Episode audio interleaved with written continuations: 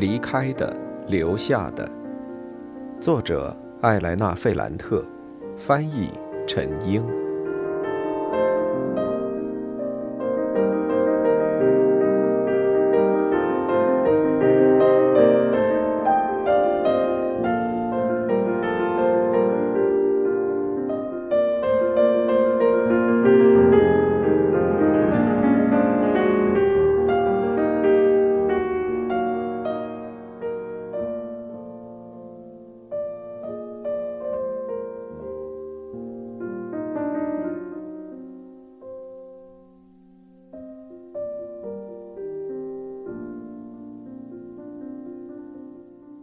十六。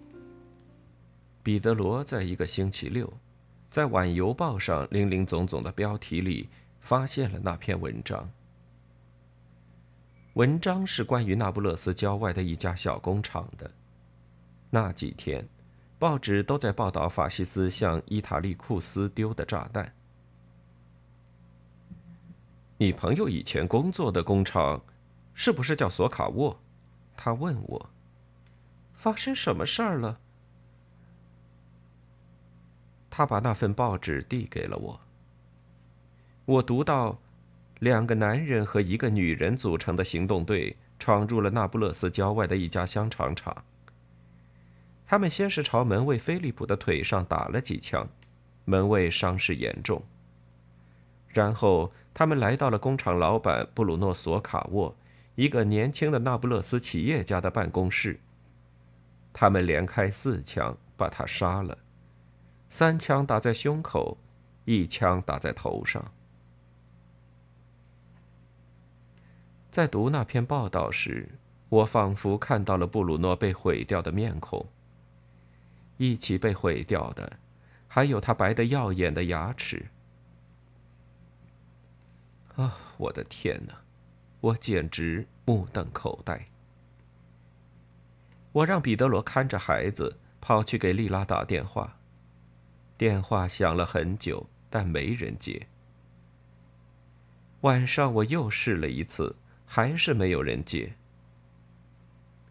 我在第二天才联系上他，他很紧张的问我：“怎么了？詹纳罗出什么状况了吗？”我让他放心，詹纳罗很好。我跟他说了布鲁诺的事。他竟然一点儿都不知道。他听我讲完，最后很平淡的嘀咕了一句：“你真是讲了个坏消息。”他没说别的。我提醒他：“你给认识的人打个电话，让他们讲讲是怎么回事儿。你问问，看怎么发吊唁的电报。”他说。他和那家工厂的任何人都没联系了。再说发什么电报呢？他嘟囔了一句：“算了吧。”我放弃了。但第二天，我在《宣言报》上看到了乔瓦尼·萨拉托雷，也就是尼诺写的一篇文章。他详细描述了坎帕尼亚大区这家小工厂，并提供了很多信息。他强调了这个落后地区的政治冲突，充满温情地谈到了布鲁诺，还有他的悲剧下场。从那时起，我一直在跟踪事情的进展，但于事无补。那件事很快就从报纸上消失了。除此之外，丽拉再也不想跟我谈论此事。晚上，我和几个孩子给他打电话。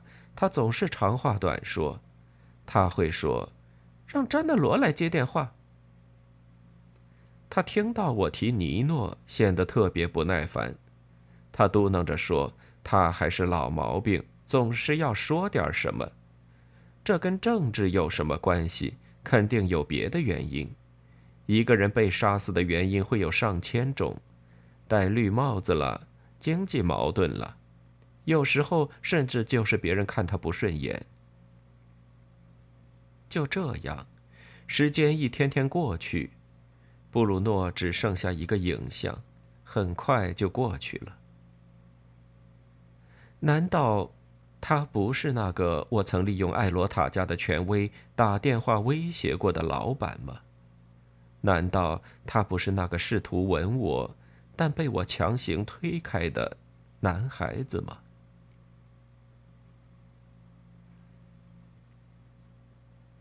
八十七。从那时候开始，我在沙滩上胡思乱想。我想，莉拉非常精明的把她的情感和情绪隐藏起来。我想发现事情的真相。他正好相反，他把自己隐藏起来。我越想把他拉出来，让他也产生搞清事情真相的愿望，他就越躲在阴影里。他就像一轮满月，隐藏在一片树林后，树枝挡住了他的脸。九月初，我回到了佛罗伦萨，但我的那些想法还没散去。反倒更加强烈，跟彼得罗说了也没用。我和几个孩子回家了，这让他很不高兴。他那本书已经晚了，而且那学期马上就要开始，这让他更加焦躁。有一天晚上，在饭桌上，戴戴和詹德罗不知为什么吵架了。詹纳罗忽然站起来，从厨房里出去，狠狠地摔了一下门，门上的毛玻璃碎了一地。我给丽拉打了电话，我开门见山地说：“她要马上过来把孩子接走，她儿子已经跟我生活了一个半月了。你就不能让他待到月底吗？不行，这里的情况也很糟，这儿也一样。”恩佐是大晚上从那不勒斯出发的，早上到了我这里，彼得罗已经去上班了。我准备好了詹纳罗的行李。我跟恩佐说，几个孩子的关系很糟，已经让人无法忍受。我很遗憾，但三个孩子在一起实在太多了，让人受不了。他说他理解，他感谢我所做的一切。只是最后嘟囔了一句，就像是在解释：“你也知道丽娜。”我没有接茬儿，一方面是因为戴戴在抽泣，他为詹纳罗的离开而感到绝望；另一个原因是，假如我接茬儿了，我会说丽娜的脾气是够呛，我知道自己会为此后悔的。我有一些想法，我自己都不想说出来。我害怕我说的话其实就是事实。我没办法把那些话从脑子里抹去，我感觉这些话在我脑子里已经逐渐成型，我被迷住了。我感到害怕，但还会不由自主的想着那些事儿，在那些貌似不相干的事之间。我会找到一些联系和规律。这方面的思考常常会让我情不自禁。我把吉诺和布鲁诺·索卡沃的暴死联系在一起。我最后想到，这两件事都影响了帕斯卡莱，也许还有纳迪亚。这些推测让我陷于激动不安。我想给卡门打电话。我想问他有没有他哥哥的消息，但后来我改变了主意。我很担心他的电话受了监控。恩佐来接詹纳罗时，我想我现在和他讲讲，我看看他是什么反应。但在面对他时，我还是沉默不语。我担心自己说太多。担心说漏嘴，说出帕斯卡莱和纳迪亚的名字。莉拉还是老样子，莉拉只做不说。莉拉彻底汲取了我们城区的文化，根本不会考虑国家、警察、法律这些问题。他相信只有裁皮刀可以解决问题。莉拉懂得不平等的可怕。他参加法院路上的聚会，当时在革命理论和方法里找到了如何运用自己过于活跃的大脑的方法。莉拉把他的新仇旧恨都变成了政治目标。利拉推动人们去行动，就像他们是小说里的人物。莉拉在过去和现在都把我们所经历的贫穷、遭受的欺压和针对法西斯工厂老板和资本的武装斗争联系在一起。现在我第一次把这件事情讲清楚。我承认，在九月的那些天，我怀疑的不仅仅是帕斯卡莱，他一直都有拿起武器的冲动。我怀疑的也不仅仅是纳迪亚，我怀疑是莉拉自己制造的这些血案。在很长一段时间里，当我做饭时，当我照顾我的女儿时，我似乎能看见她和其他两个人一起向吉诺开枪。向菲利普开枪，向布鲁诺·索卡沃开枪。假如我无法想象帕斯卡莱和纳迪亚的具体动作，我觉得帕斯卡莱是个好孩子，有点爱吹牛，打架比较狠，但他还不会杀人。我也觉得纳迪亚是一个出生在好人家的姑娘，她顶多会骂别人几句。但我从来都不怀疑莉拉。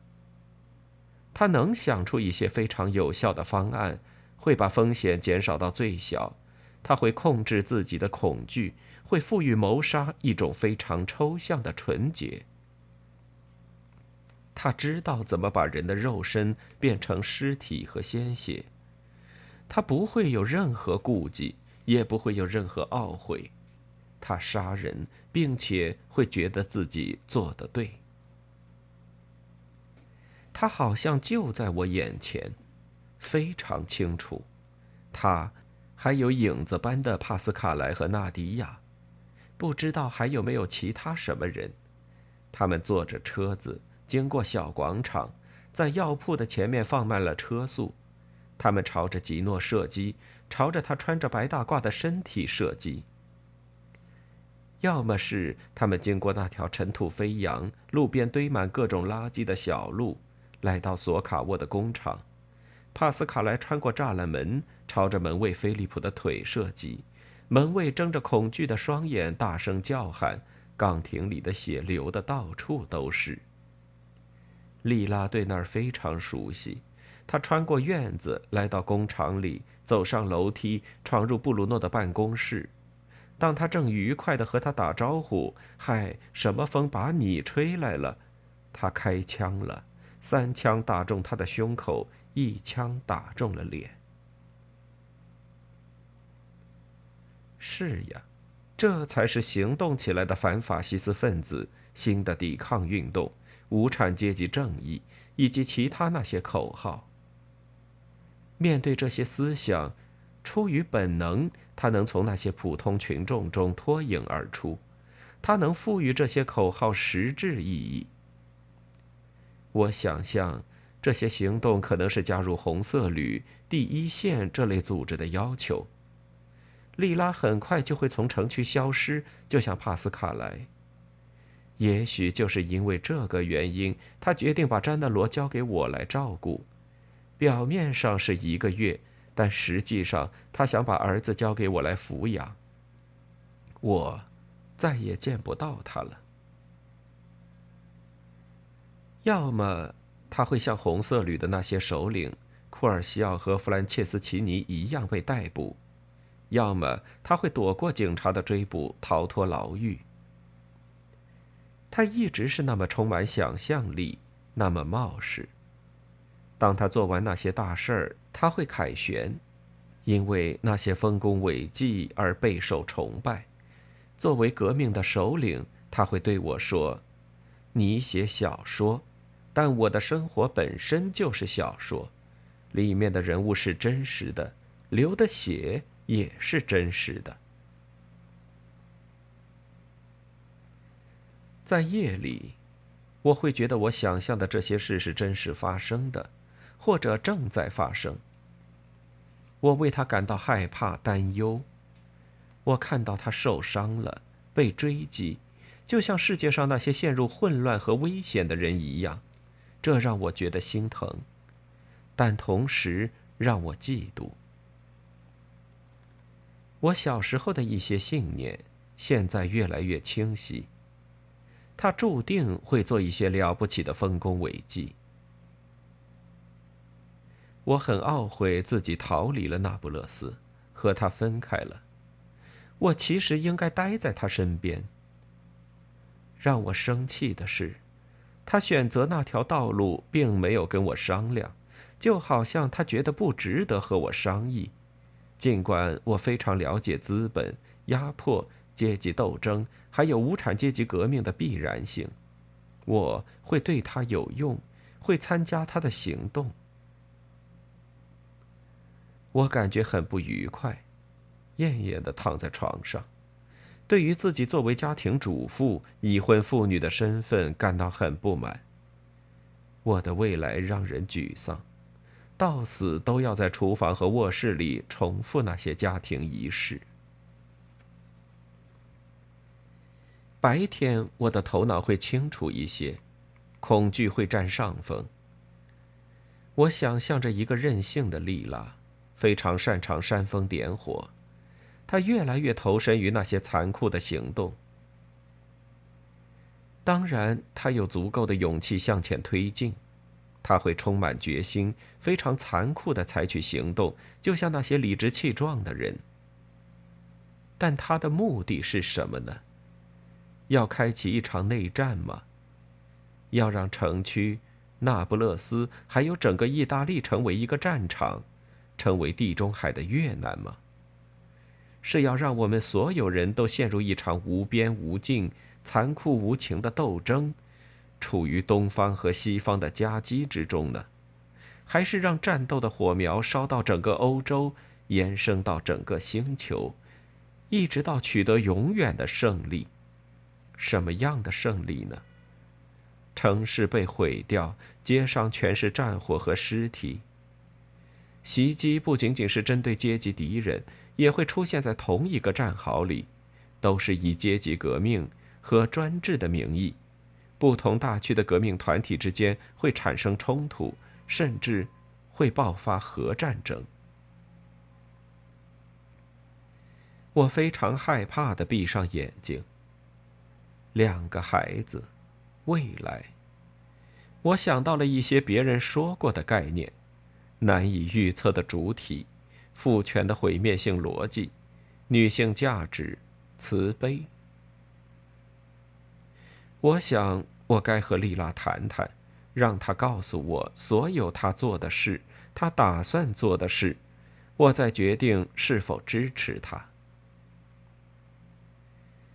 但我从来都没给她打电话，她也没有打给我。我确信，那么多年里。我们通过电话线的联系没有给我们带来任何益处。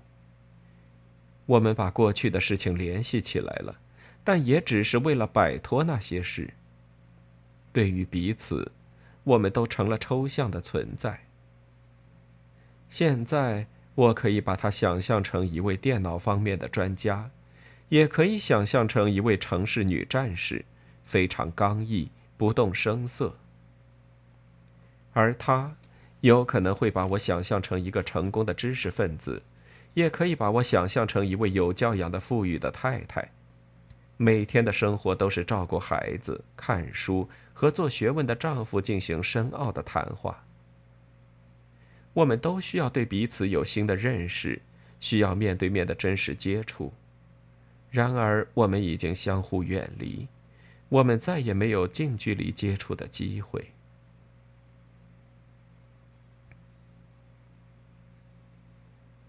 八十八，就这样，九月过去了，然后是十月。我没有和任何人说过这件事。我没有同阿黛尔说，他那个阶段很忙碌。我也没有和玛利亚·罗莎说，他把弗朗克接到家里，一个残废了的、需要帮助的弗朗克，一个因为抑郁像变了个人似的弗朗克。我给玛利亚·罗莎打电话，她很热情，并答应我会带我问候弗朗克，但她总是匆匆忙忙挂上电话，她有很多事要做。彼得罗就别指望了，他总是沉默不语。对于他来说，书本以外的世界越来越沉重，他很不情愿去大学，因为学校里一团糟。他经常请病假。他说要在家里做研究，但一直也没有完成他的书。他很少把自己关在房间里学习，就好像为了放过自己并求得我的原谅，他照看艾尔莎做饭、打扫卫生、洗衣服、熨衣服。我要对他非常不客气，才能逼他去上课，但我很快就后悔了。自从那些暴力事件已经关系到我认识的人，我开始为他担心。他的处境非常危险，但他从来都没有放弃过自己的主张。他公开反对他的学生和很多同事，用一句话总结就是：“他们在做蠢事。”尽管我为他感到担心，也许正是因为我很担心，我从来都不会支持他的观点。我希望在我的批评下，他会重新考虑考虑，会放弃自己的反革命改良主义，会变得通融些。但在他的眼里，我的做法让我和那些攻击他的学生、反对他的老师成了一类人。但事情不是这样，情况要更加错综复杂。一方面，我很想保护他。但另一方面，我感觉自己是和莉拉站在一起，我支持他的做法。我暗地里认为是他造成了那些恐怖事件，这时我时不时想拿起电话打给他，讲讲彼得罗的事，讲讲我们之间的冲突，然后听他说他是怎么想的。说着说着，就把话题引到他的身上。当然，我没有这么做。在电话里讲这些问题，并期望对方讲实话，这很可笑。但有一天晚上，是他打给我的，他非常高兴。我要告诉你一个好消息，发生了什么事儿？我成了一个电脑中心的头儿。这什么意思？米凯莱租了一台 IBM，我成了计算机中心的头。我觉得难以置信。我让他再说了一遍，跟我解释清楚。难道他接受了索拉拉的提议？在抵抗了那么长时间之后，他还是跑去给他工作了，就像在马尔蒂里广场上的那个时期一样。他说：“是的。”他充满热情，越来越高兴，越来越直接。米凯莱租了一台 IBM 系统三，放在位于阿切拉区的一个鞋子仓库那里，交给他来操作。他会拥有自己的操作员和打孔员。他的工资是每月四十二万五千里拉。当时，我想象的那个女战士马上就烟消云散了。我觉得很难过。我对莉拉的所有认识好像都站不住脚。我说：“真想不到你会这么做，那我该怎么做？拒绝呗？为什么？我们都知道索拉拉兄弟是什么人，就因为这个，我已经决定了，给米凯莱干活要比给索卡沃那混蛋干活好得多。你想怎么做就怎么做吧。”我听见他的呼吸，他说。我不喜欢你现在说话的语气来弄。我现在比恩佐的工资还高，而且他是个男人。你觉得有什么不好？没有什么。你还想着革命、工人阶级、新世界，还有其他那些事儿吗？别说了。假如你忽然想跟我真正的谈谈，那可以，胡扯就算了。我能不能提醒你一件事儿呢？你无论是说话还是写东西。你总是爱用“真正”和“真正的”这样的词，还有你老是说“忽然”这个词，但什么时候人们会真正的谈论一个问题呢？什么事情会忽然的发生呢？你比我更清楚，所有的事情都有前因后果，先一件，然后是另一件。我已经不真正的做任何事了，莱农。我学会了关注事情的前因后果。只有笨蛋才会以为事情会忽然发生。好，你想让我相信什么呢？一切都在你的控制之下，是你在利用米凯莱，而不是他在利用你吗？算了吧，再见。不，别这样。你想说什么就说。我没有什么好说的。你说吧。你不说，让我说。那你说吧，让我听听。你在批评我，但对你妹妹，你什么都不说。我感觉云里雾里。这跟我妹妹有什么关系？你难道对艾丽莎的事一无所知吗？我应该知道什么？他发出了一声坏笑。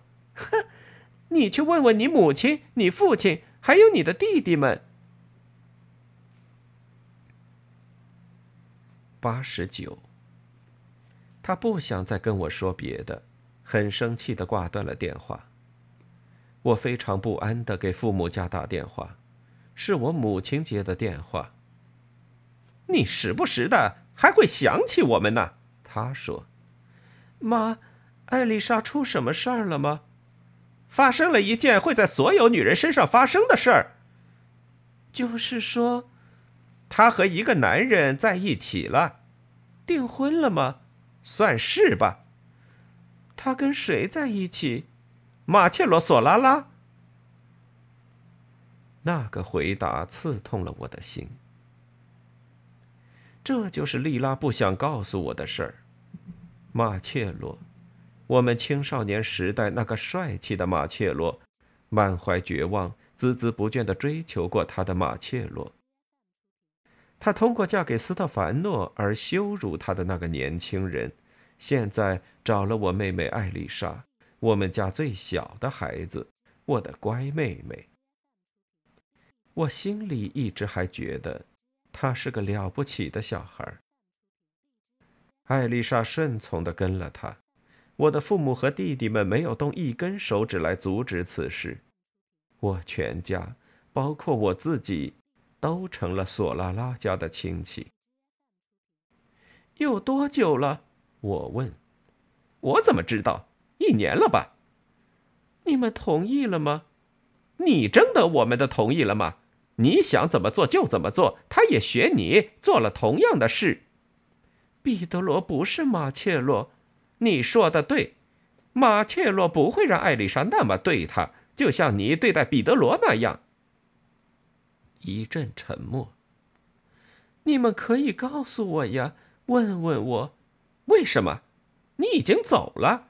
你话说的好听，不用担心我来照顾你们。你总是想着你自己的事，根本就不管我们的死活。我决定马上带着孩子们回那不勒斯。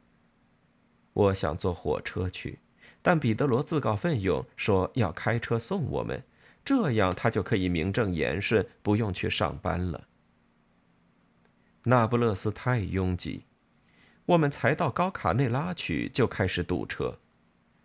我感觉自己又一次被这个城市俘获，感受到那些没有写在纸上的法律。自从我结婚之后，我再也没有踏进过这座城市。这城市的喧嚣让我受不了，来来往往的司机不断的摁喇叭，他们骂彼得罗，因为他不认识路。有时候他会犹豫，放慢车速，这让我很心烦。在快要到达查理三世广场时，我让他靠边停车，我坐到方向盘前，非常霸道的开到佛罗伦萨街，就是上次他来的时候住的那家宾馆。我们把行李放下，我非常精心的把自己和两个女儿打扮了一下，最后我们去了城区。去我父母家里，我觉得自己能干什么呢？用大姐的身份，大学毕业生和嫁得好所获得的权威来要求艾丽莎让她取消和马切洛的婚约吗？告诉他，马切洛以前有一次捉住我的胳膊，想把我拖到他的菲亚特一千一百中去吗？当时还把我手上戴的妈妈的手镯弄断了。所以你要相信我，他就是个粗俗暴力的男人吗？是的，我觉得自己充满信心。我的任务就是要把艾丽莎从那个陷阱里拉出来。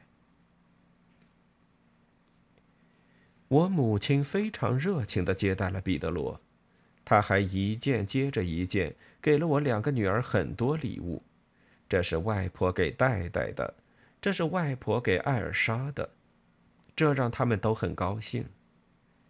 我父亲情绪激动。他的声音有点哑，我觉得他瘦了，在家里更没地位了。我等着两个弟弟出现，但我发现他们都不在家。啊，他们呢，一直在工作。我父亲很平淡的说：“他们都做什么？吃苦呗。”我母亲插了一句：“在哪儿？马切罗给他们安排了工作。”我想起了索拉拉兄弟是怎么安置安东尼奥的，以及他后来的下场。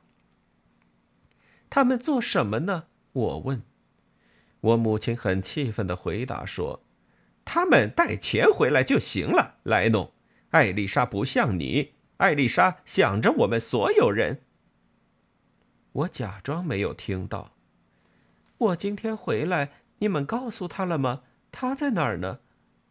我父亲低下了头，我母亲很不耐烦地说：“他在他自己家。”我生气地说：“他已经不住这儿了吗？不住了。从什么时候开始？快两个月了。他和马切洛在新城区有一套漂亮的房子。”我母亲冷冰冰地说。